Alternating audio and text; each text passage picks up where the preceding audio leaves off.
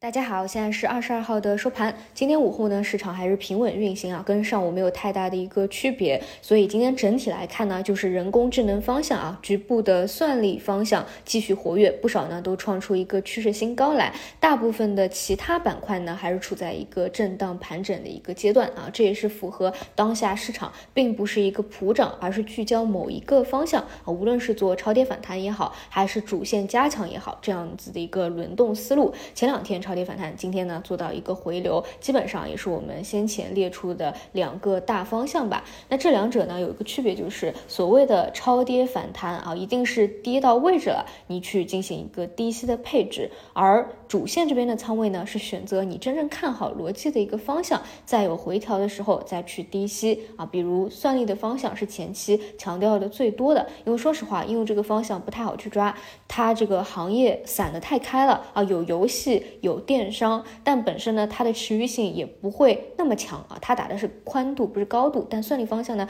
你可以看到啊，它慢慢的一波啊，现在是二波的一个形态，它是一个高度。那至于说这一个细分会走到什么时候啊，延续性有多强，那只能去尊重一个市场。至少说现在啊是没有结束的一个迹象在的，而且呢，未来的一个消息刺激啊，应该来说不会少啊。然后再来讲一下今天整体的一个指数啊，今天早盘呢看上去很强啊，因为又是一个高开，但其实呢，你从短期的角度来说，还是要去注意一些的。一方面呢，已经市场啊指数是回调了两个月之久了，本身呢像沪深三百啊都是在走一个下行通道，那么反弹二十日线呢啊反而是要去注意一下啊，是不是再会受到一定的压制？所以今天出现一个冲高回落呢，并不意外。那接着呢，就是大家最为关心的这个美联储的事件啊，其实呢，这个预期也打得比较充分啊，可能是加息二十五个基点，这是最为主流的一个观点啊，具体可以去看啊。我想说的是，不要把这件事儿啊，就当成一个变盘的节点。就比如说啊，你觉得这一次的加息落地了，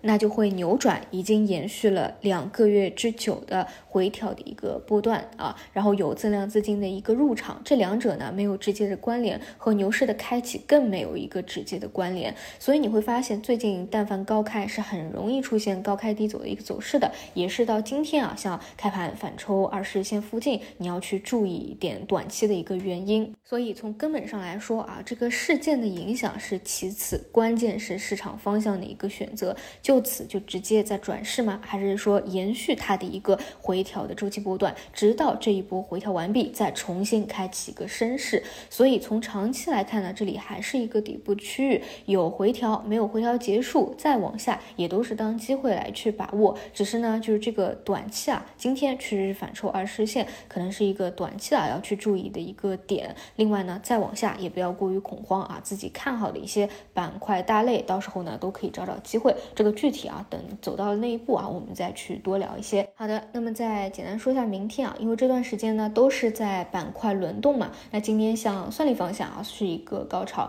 那可。可能呢，资金明天就往其他的方向去轮动了啊，那你就得去关注一下最近比较活跃的方向啊，哪些已经是趋势调整了三天啊，或者四四天啊，对吧？那你去看一下，比如说我看像新创啊、一带一路啊这些都调整了比较久了啊，资金有没有可能回流？这些有可能啊，那有可能去往超跌的这个老赛道去回流，这些都是先做好一个准备，然后具体临盘再去应对吧。好的，以上就是今天的内容，我们就明。天再见。